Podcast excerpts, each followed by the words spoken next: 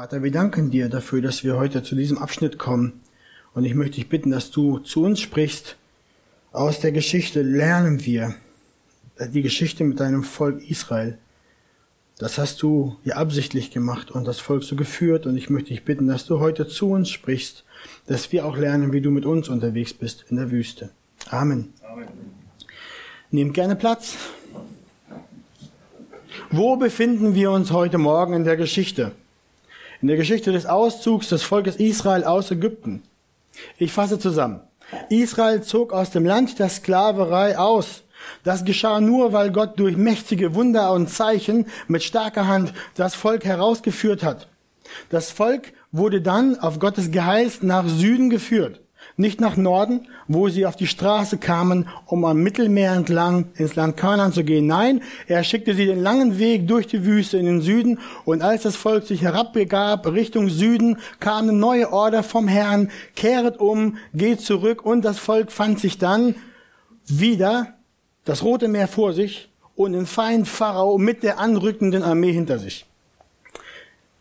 Dann geschah das große Wunder und Gott rettete sein Volk durch eine starke Hand dadurch, dass er was tat. Er teilte das Rote Meer, er teilte das Wasser, er machte einen Weg, so dass das Volk trockenen Fußes durchging durch das Rote Meer. Und er brachte es so, dass das Heer des Pharao so verblendet war, dass sie dem Volk gefolgt sind in diesen Gang durch das Wasser und der Herr zerstörte brachte dann vollkommen das ganze Heer des Pharao um, so dass der Feind des Volkes Israels auf einmal absolut vernichtet war. Sie waren begraben im Wassergrab. Die Wassermassen fielen über sie ein. Dann, erinnert ihr euch, singt das Volk das Siegeslied der Kinder Gottes. Das war vor Ostern haben wir das gehört. Das gesamte Volk lobte Gott. Sie priesen ihn für die Rettung. Sie hatten ja persönlich erlebt, wie Gott eingegriffen hat, wie er sie erlöst hat, wie er seine starke Hand gezeigt hat. Sie hatten gesehen, wie das Gericht aussieht, das über die Feinde einbricht. Und sie hatten am eigenen Leib erlebt, wie die Rettung aussieht, die Gott bringt. Und darin hatten sie auch über sein Wesen gelernt, dass er Kraft hat, mächtig ist, dass er einen gerechten Zorn hat im Gericht, dass er eine unvergleichliche Größe hat, die bei weitem alle Götzen der umliegenden Völker übersteigt, weil er der einzig wahre Gott ist. Und sie haben auch gesehen, wie die Liebe zu seinem Volk ist, weil er sich kümmert, weil er bewahrt, weil er rettet. Dann lesen wir, Miriam leitete die Frauen an im Tanz und sie tanzten und sangen, das ganze Volk jubelte über die Errettung. Und jetzt kommen wir zu unserem Text. Die Wolkensäule bewegt sich weiter und so bewegt sich auch das Volk. Der Titel der Predigt heute Morgen lautet Unterwegs mit Gott durch die Wüste. Die Begebenheit, von der wir gerade gelesen haben, am bitteren Wasser, ist eine von drei Geschichten, die wir jetzt in den nächsten Wochen betrachten werden. Im Buch Mose Kapitel 15, 16, 17 beinhaltet drei Geschichten, in denen wir lesen werden, da murrte das Volk.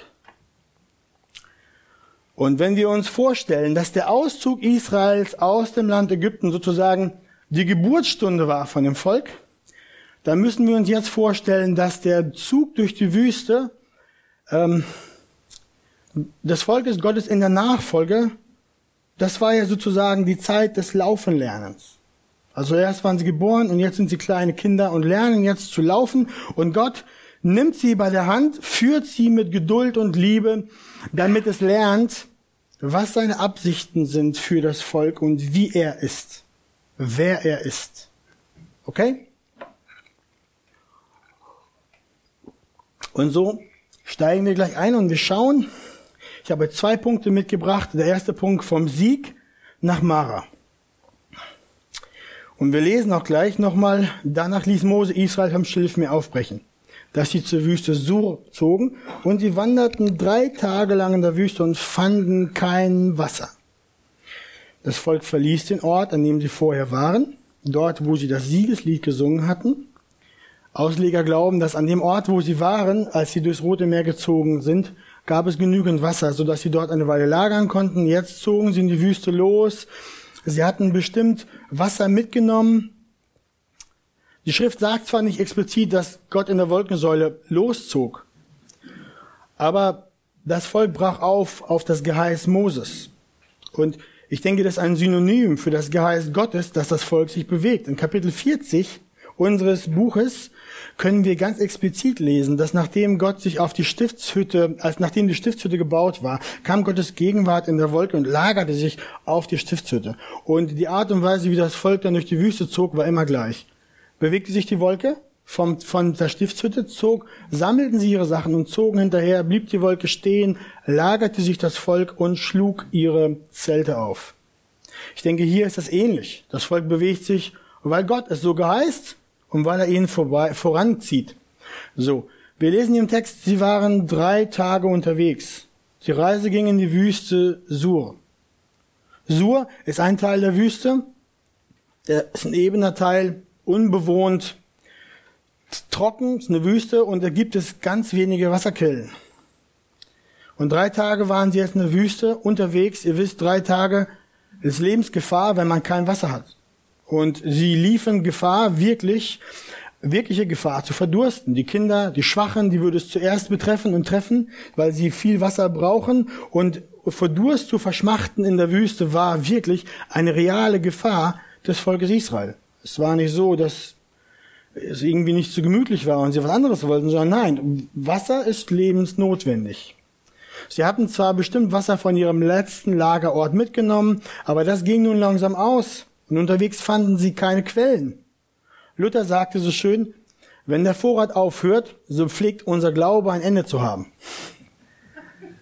Ich denke, das trifft es sehr gut und das werden wir jetzt auch hier gleich sehen. Das werden wir beim Volk jetzt auch beobachten, denn wir lesen weiter, da kamen sie nach Mara, aber sie konnten das Wasser von Mara nicht trinken, denn es war sehr bitter. Daher nannte man es Mara. Ihr müsst euch vorstellen, nach drei Tagen Treck durch die brennende Wüste kommen sie zu einer Quelle. Es gibt Wasser. Die stürzen hier drauf, beugen sich drüber, trinken es und welch eine Enttäuschung.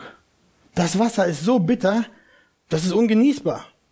Trotz ihres Durstes konnten die das nicht trinken. Das war schlecht.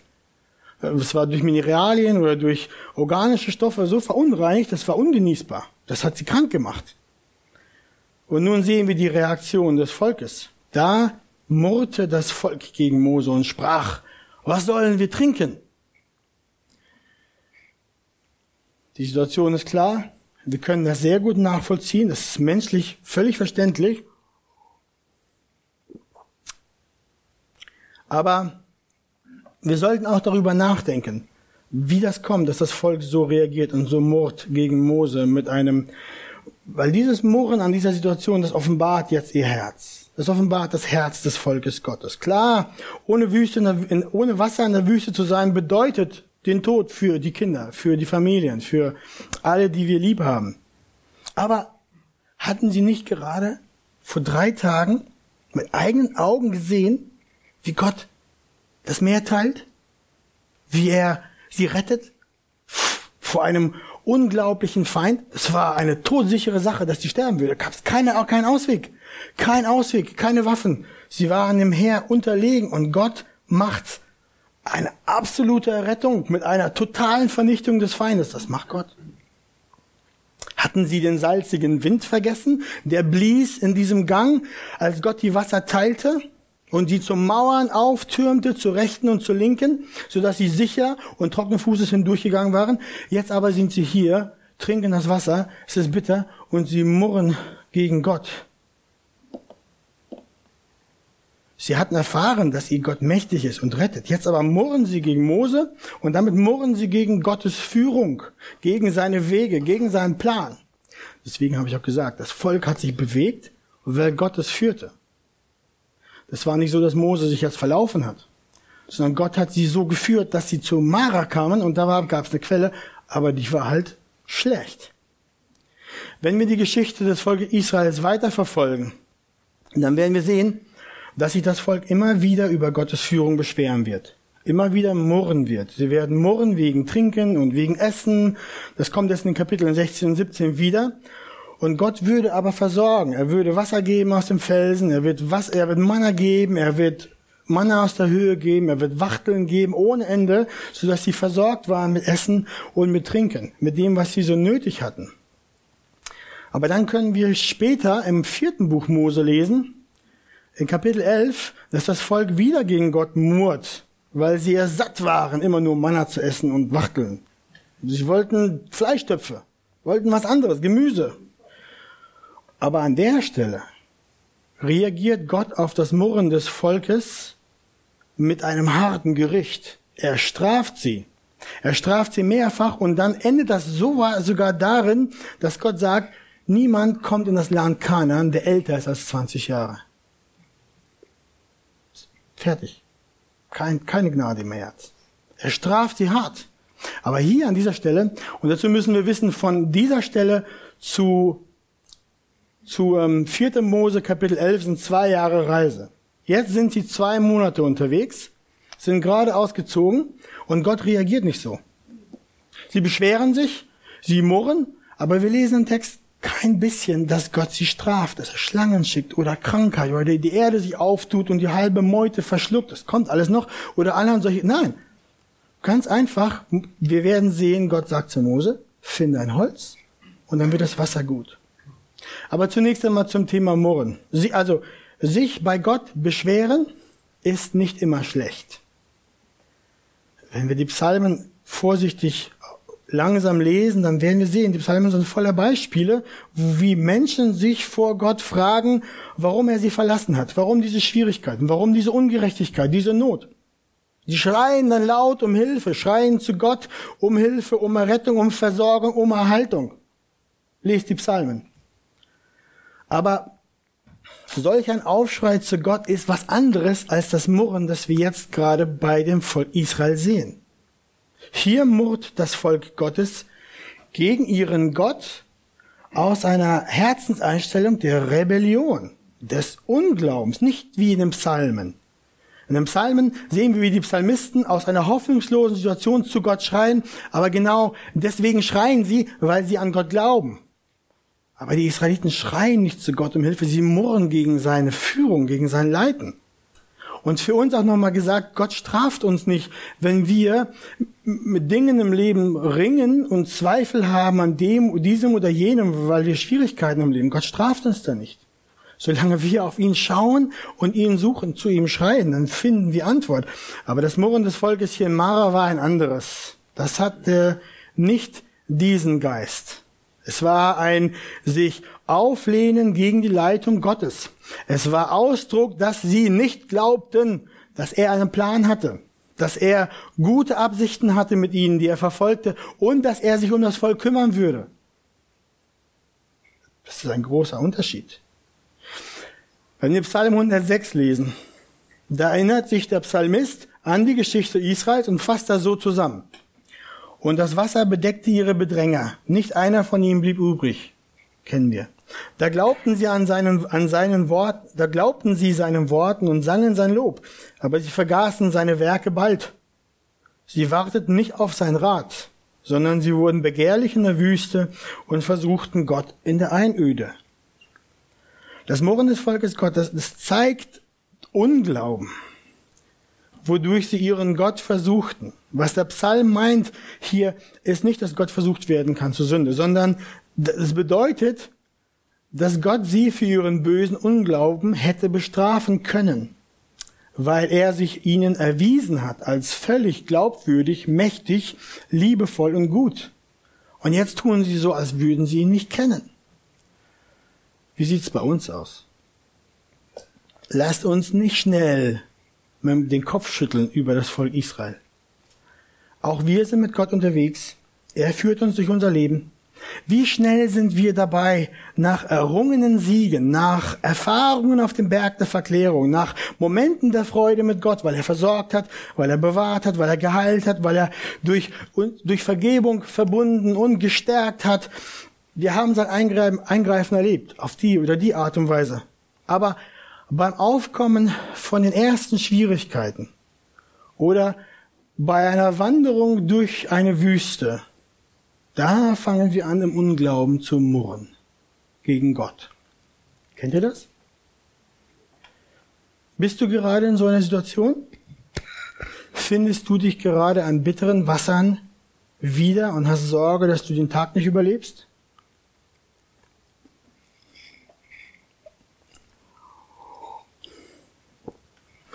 Bist du versucht, ein hartes Gesicht zu machen, deine Hände zu schließen zu Fäusten gegen Gott und im Herzen gegen ihn zu murren?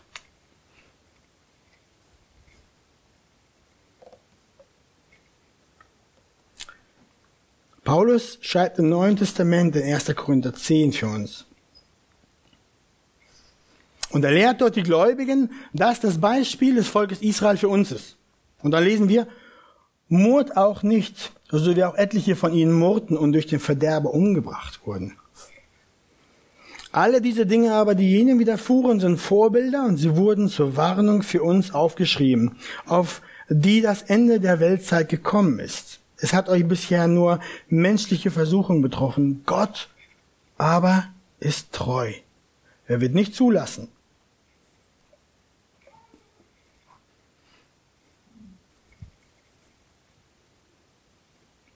Er wird nicht zulassen,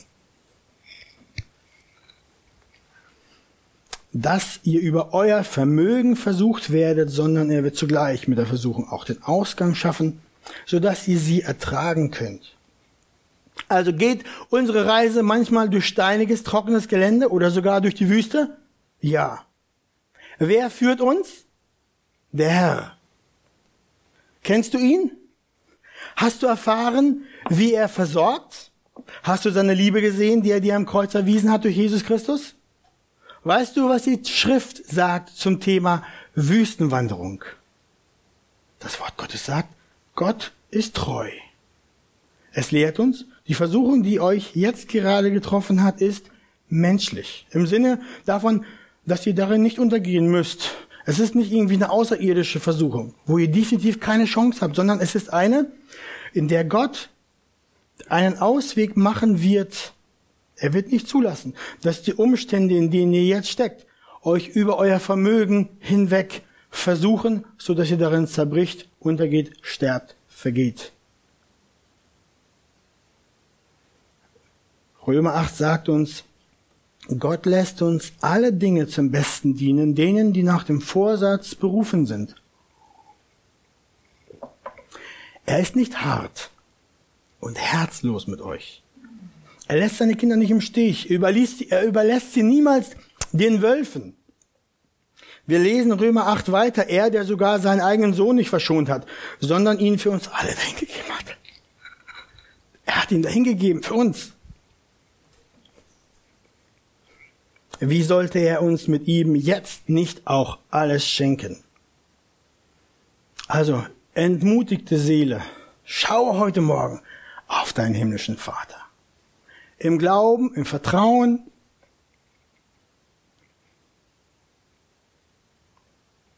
Es mag sein, du hast Sorge, dass du es nicht schaffst aus der Wüste.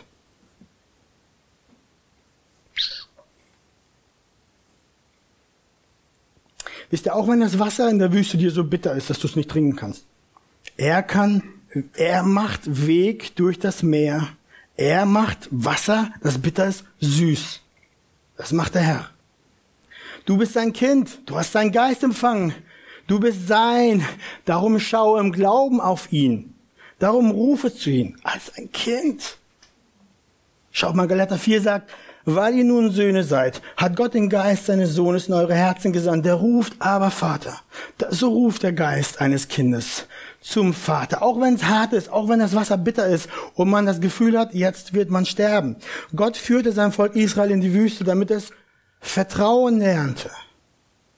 Er lernte, er brachte dem Volk bei, an seine Hand zu gehen, sich auf ihn zu verlassen. Galater 4 sagt auch, Da kommen wir noch zugleich. Aber so wie Gott das Volk Israel führt, so ist das bei uns auch. Er führt uns auch. Und manchmal geht es durch die Wüste. Er möchte, dass wir lernen, an seine Hand zu gehen. Er meint es gut mit dir. Er möchte, dass du Vertrauen lernst. Dass wir lernen, weniger auf uns zu vertrauen und mehr auf ihn zu vertrauen. Also wenn du heute Morgen vom Sieg am Roten Meer dich jetzt am bitteren Wasser zu Mara wiederfindest, dann, dann murre nicht. Lass das Murren. Hebe deinen Blick als ein Kind Gottes hoch zu deinem Herrn. Schreie zu ihm. Rufe zu ihm. Beklag dich bei ihm. Aber tu es im Glauben. Tu es in Erinnerung daran, wer er ist, was er für dich getan hat. Er, der deine Seele auf ewig errettet hat, er wird dich nicht in der Wüste lassen.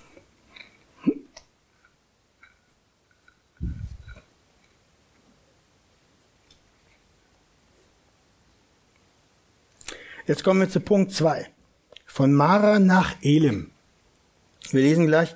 Er aber schrie zum Herrn und der Herr zeigte ihm ein Holz. Das warf er ins Wasser, da wurde das Wasser süß. Moses schrie zu Gott. Er sah die Situation, es war eine bittere Situation. Er sah die Not des Volkes, er wusste um die echte Gefahr, Gefahr durch Verdursten, Tod und Gott greift ein. Was macht er? Der Text sagt, kein Wort darüber, dass Gott zornig wurde mit Israel oder dass er sie bestrafte wegen ihrem Unglauben. Jahre später würde er das tun. Du gibst mir noch Wasser. Das lieb von dir. Ich brauche das. Danke. Nein, Gott straft nicht, sondern er tut ein Wunder. Was tut Gott? Er zeigt Mose ein Holz. Dieses wirft er ins Wasser das Wasser wird süß, also es wird genießbar für das Volk. Sie können es trinken und ihr Durst wird gestillt und sie sind vom Tod befreit und errettet. Hat das Holz das Wasser süß gemacht? Nein, es war nicht das Holz, oder? Das Holz machte das Wasser nicht trinkbar, nicht genießbar, sondern es war die Kraft Gottes. Da hätte, da hätte Gott Mose auch sagen können, dass er einen Stein reinwirft oder seinen Schuh das hätte genauso gut funktioniert, weil es war die Macht Gottes, die Kraft Gottes, nicht das Holz oder irgendeine Pflanze oder ein Gewürz oder sowas. Nein, es war die Kraft Gottes, die das ungenießbare Wasser genießbar machte. Aber warum sagt Gott ein Holz und nicht ein Stein? Nicht eine Prise Sand. Er sagt ihm ein Holz. Warum? Das hebräische Wort, das hier für das Wort Holz benutzt wird, beschreibt ein totes Stück Holz. Also nicht einen lebendigen Baum oder sowas, nicht den Baum des Lebens, der das Wasser des Todes hätte umwandeln können, sondern ein totes Stück Holz. Aber Mose hatte ja ein totes Stück Holz in der Hand, sein Stab. Und mit diesem Stab hat Gott zu ihm gesagt, hat er alle Plagen gemacht. Alle Wunder kamen durch den Stab Mose. Aber hier sagt Gott nicht, dass er seinen Stab benutzen soll, sondern er sagt, zeigte ihm ein anderes Stück Holz.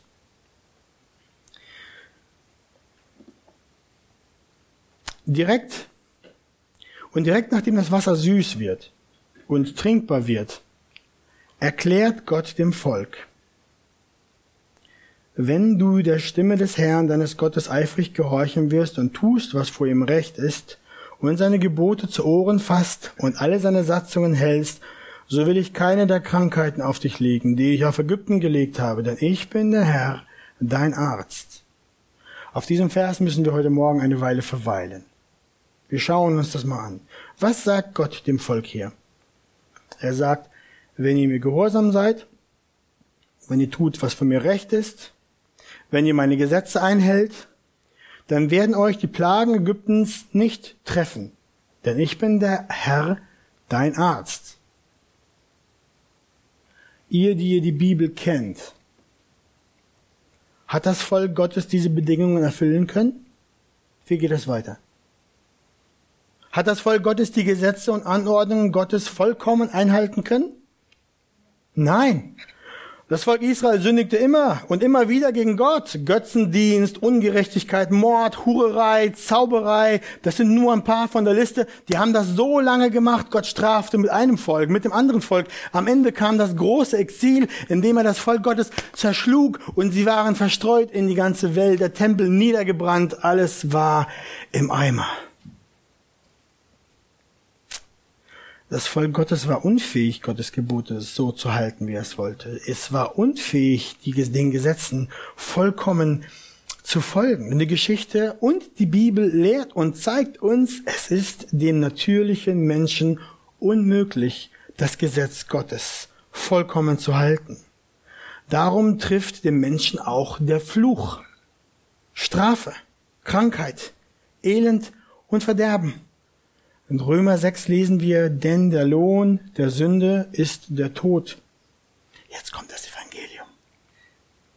Die Bibel zeigt uns nämlich, es gab nur einen Menschen, der das von Gott geforderte vollkommen erfüllte. Und das war Jesus Christus, der Sohn Gottes. Ganz Gott, ganz Mensch, herabgekommen von Gott. Das Volk war unfähig. Die besten Propheten, die besten Könige, sie waren unfähig. Keiner erfüllte es. Kein David, kein Salomo. Keiner. Einer musste kommen. Wir lesen dann weiter. Aber die Gnadengabe Gottes ist das ewige Leben in Christus Jesus, unserem Herrn. Jesus lebte.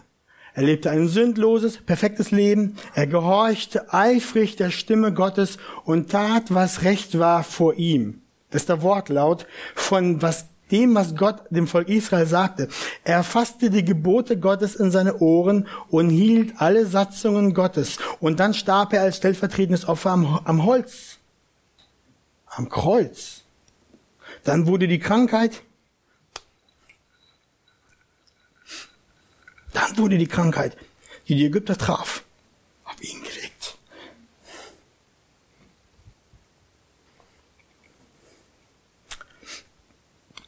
Isaiah 53 sagt es ganz klar. Für wahr, er hat unsere Krankheit getragen und unseren Schmerz auf sich geladen. Wir aber hielten ihn für bestraft, von Gott geschlagen, niedergebeugt.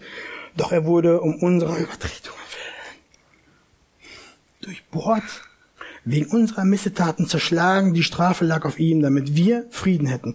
Und durch seine Wunden sind wir geheilt worden. Ihr merkt, Gott hat hier an der bitteren Quelle zum Mara mit dem Holz einen wichtigen Fingerzeig, ein Zeichen gemacht. Da kommt ein Holz und das wird euch vom Tod retten.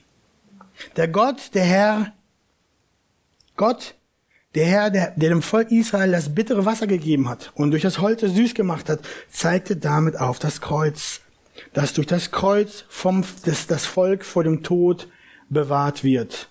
Durch nichts anderes. Es zeigt uns, dass Gott, der Herr, der Arzt ist für das Volk Gottes und er ist der Arzt zu uns durch das Holz. Er ist der Arzt zu uns durch seinen Sohn Jesus Christus, weil Jesus alle Krankheiten und Plagen auf sich genommen hat, weil er alle Strafe und allen Zorn für die Sünde trug, so dass nun der Mensch, der auf Jesus vertraut, von der Krankheit der Sünde geheilt wird. Ja, es ist wahr, liebe Gemeinde. Gott ist unser Arzt. Er macht uns gesund. Wir beten auch dafür, dass wenn du Krankheit hast, dann beten wir für dich. Möge der Herr dich gesund machen deine Knie, deine Krankheit, dein Herzleiden, all das, dafür beten wir. Und er kann es tun, er ist mächtig. Aber das ist nicht primär seine erste Absicht, dich von deinen leiblichen Problemen zu heilen, sondern primär sucht er danach, deine Seele zu retten und dich geistlich gesund zu machen. Kann er unseren Leib heilen? Ja. Aber er möchte uns von der schlimmeren Krankheit heilen. Es gibt nämlich eine Krankheit, die ist todbringend und die Symptome sind schrecklich. Und das ist die Sünde in unserem Leben. Das ist der Krebs der Sünde, der den Mensch zerfrisst, alles zerstört und dich absolut hundertprozentig in den Tod bringt. Davon möchte er uns heilen. Und das tut er durch das Holz, durch das Kreuz. Das tut er durch Christus. Durch Glauben an Jesus Christus, an sein Werk am Kreuz, wirst du gerettet. Und nur so wirst du diese Krankheit los. Dann schauen wir weiter. Wir haben Vers 25 noch nicht betrachtet. Dort, wir haben diesen Teil gerade übersprungen. Jetzt kommen wir zurück und da lesen wir, dort gab er ihnen Gesetz und Recht. Was bedeutet das? Gab Gott dem Volk dort ein Gesetz, von dem wir nicht wissen, das nicht aufgezeichnet ist? Das Gesetz kommt ja erst ähm, in Kapitel 19. Wir sind Kapitel 15. Jetzt das kommt ja. Die waren, die sind noch nicht am Berg Sinai gewesen, wo die Wolke herabkommt, Gott die, die zehn Gebote gibt, die Verordnung gibt und den Bund schließt.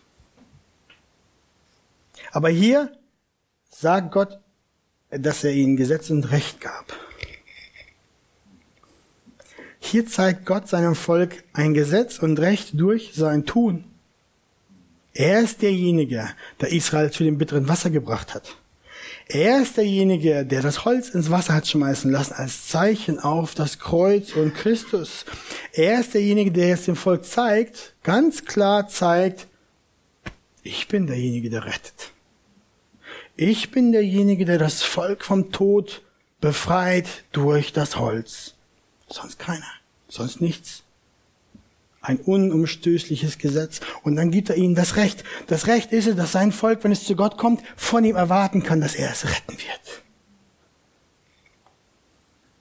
Das heißt, in Mara wendet Gott ein weiteres Blatt der Heilsgeschichte und zeigt dort seinem Volk, Rettung von Tod kommt durch das Holz. Das Holz steht für seinen Sohn, der kommen würde, um das Volk Gottes durch seinen Tod am Kreuz zu retten. Das ist Vers 25. Wir lesen, dort gab er ihnen Gesetz und Recht und dort prüfte er sie. Wir dürfen nicht überlesen, dass das Volk nach drei Tagen Wanderung durch die Wüste nur bitteres Wasser vorfand. Das war, das war kein schlechtes Bad Luck, sondern das war Gottes Plan.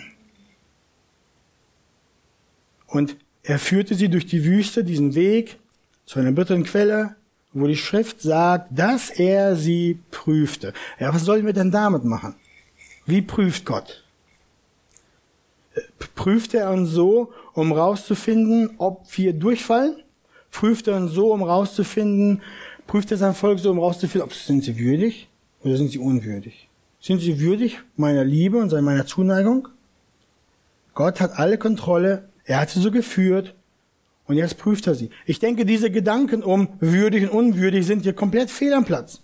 Gott hat das Volk erlöst und erwählt. Warum? Aus sich selbst heraus. Nicht, weil es liebenswert war, nicht, weil es besonders gut war, weil es würdiger war als die anderen Völker. Nein, er hat es erlöst aus sich selbst heraus. Und auch jetzt hier prüft er, um nun, nicht um nun festzustellen, uh, ist das, ist das Volk ein bisschen würdiger geworden für meine Liebe und Leitung? Ist es besser geworden? Was ist der Stand?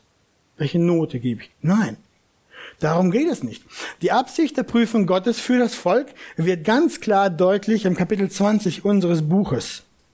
2. Mose 20, 20. Dort sagt, sagt Gott, oder Mose sagt es zum Volk, fürchtet euch nicht, denn Gott ist gekommen, um euch zu prüfen.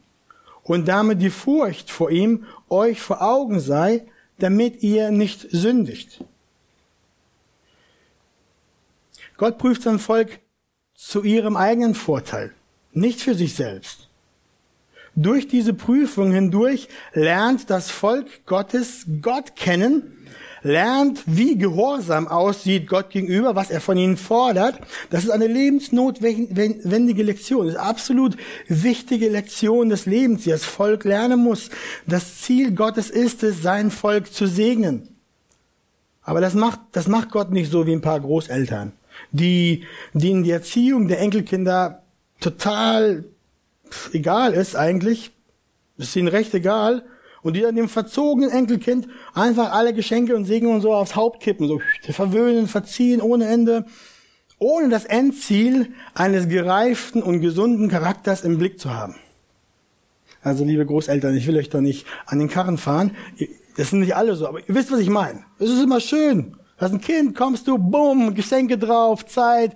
Es ist dir nicht so primär wichtig, ob das jetzt das kleine Charakterchen total verzieht und verwöhnt und du eigentlich die Lektion der Eltern boykottierst und sabotierst, aber ihr wisst, was ich meine.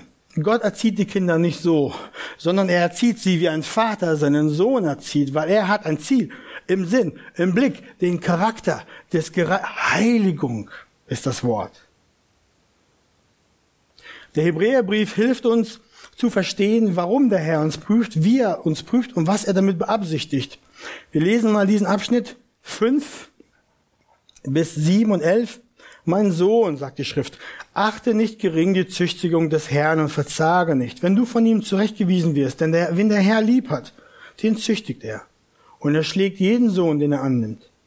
Wenn die Züchtigung erduldet, so behandelt euch Gott ja als Söhne. Denn wo ist ein Sohn, den der Vater nicht züchtigt? Alle Züchtigung aber scheint für den Augenblick, scheint uns für den Augenblick nicht zur Freude, sondern zur Traurigkeit zu dienen. Danach aber gibt sie eine friedsame Frucht der Gerechtigkeit denen, die durch sie geübt sind. Hört mich heute Morgen. Der Herr beabsichtigt dich nicht in der Wüste aufzureiben, dich dort für tot liegen zu lassen, dich fertig zu machen. und dir zu zeigen, dass du absolut unwürdig bist. Wenn du sein Kind bist, beabsichtigt er eine tiefere Beziehung mit dir. Er will dich näher an sich heranziehen. Das macht er in der Wüste des Lebens. Das macht er oft in der Wüste des Lebens und nicht auf der Hollywood-Schaukel auf der Terrasse.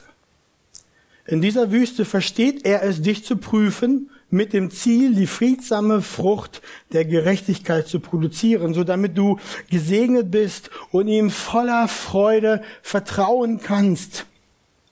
Er möchte dich dort in der Wüste reinigen, Sünde entfernen, weil die Sünde ist am Ende was? Ein gutes Spielzeug? Nein, das ist eine tödliche Krankheit, die dich umbringen wird. Das heißt, er versucht dich zu heilen, dich zu reinigen. Höre deswegen jetzt auch mit mir zusammen auf die Verse aus dem Alten Testament, wo Gott, wo das Herz des Vaters den Kindern offenbart gemacht wird in der Wüstenwanderung. Hört mal, wie die Schrift spricht. 5. Mose 1,31 in der Wüste, wo du gesehen hast, wie der Herr dein Gott dich getragen hat. Wie ein Mann sein Sohn trägt.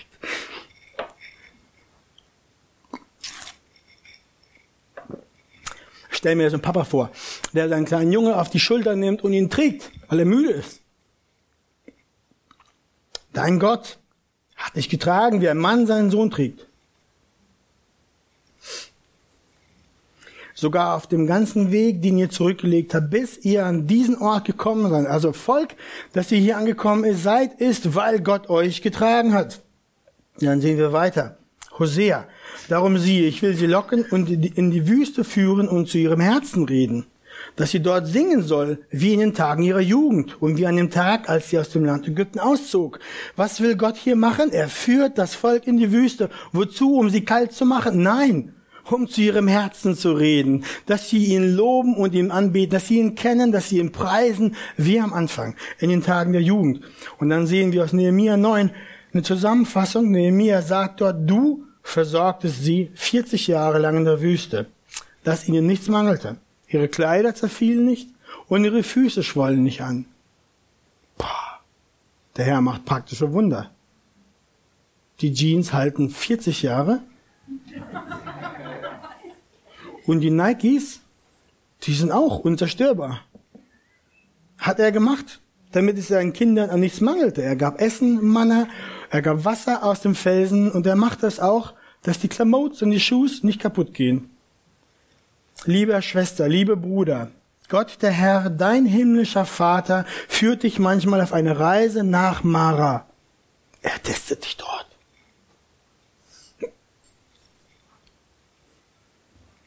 Aber er tut es nicht, um dich fertig zu machen.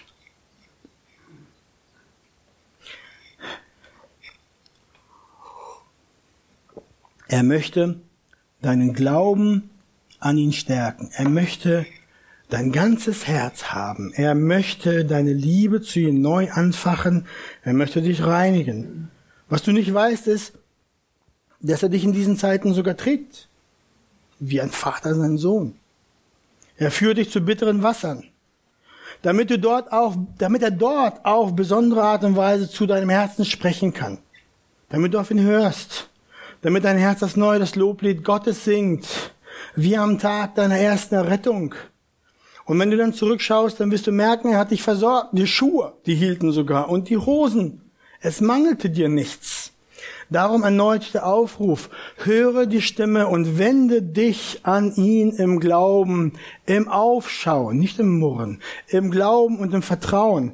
Und dann kommen wir zu Vers 27 heute. Und sie kamen nach Elim, dort waren zwölf Wasserquellen und siebzig Palmbäume und sie lagerten sich dort am Wasser. Der Herr führt von Mara auch hinauf nach Elim. In seiner Gnade macht er es so, dass wir Oasen im Leben haben, wo wir hinkommen, wo es Wasser gibt. Er Elim da hatte zwölf Quellen, eine Quelle für jeden Stamm. Sie brauchten sich nicht zu zanken, wer wo. Es gab genug Wasser und es gab genug Palmen, damit sie sich dort im Schatten dieser vor der glühenden Hitze erholen konnten. Der Herr weiß es, auch dich an Quellen zu bringen, wo du süßes Wasser hast, wo du Schatten findest, wo du nach der Zeit der Prüfung von ihm erquickt und gestärkt wirst. Das tut er. Manchmal tut er es sogar so, dass sich die Umstände nicht geändert haben, aber dein Herz verändert sich und du wirst gestärkt durch seinen Heiligen Geist. Liebe Geschwister, ich möchte euch heute Morgen ermutigen. Wenn du in einer Situation steckst, jetzt seit kurzem oder schon recht lange, die der Wüstenwanderung gleicht und du bist am bitteren Wasser, dann schau auf Jesus.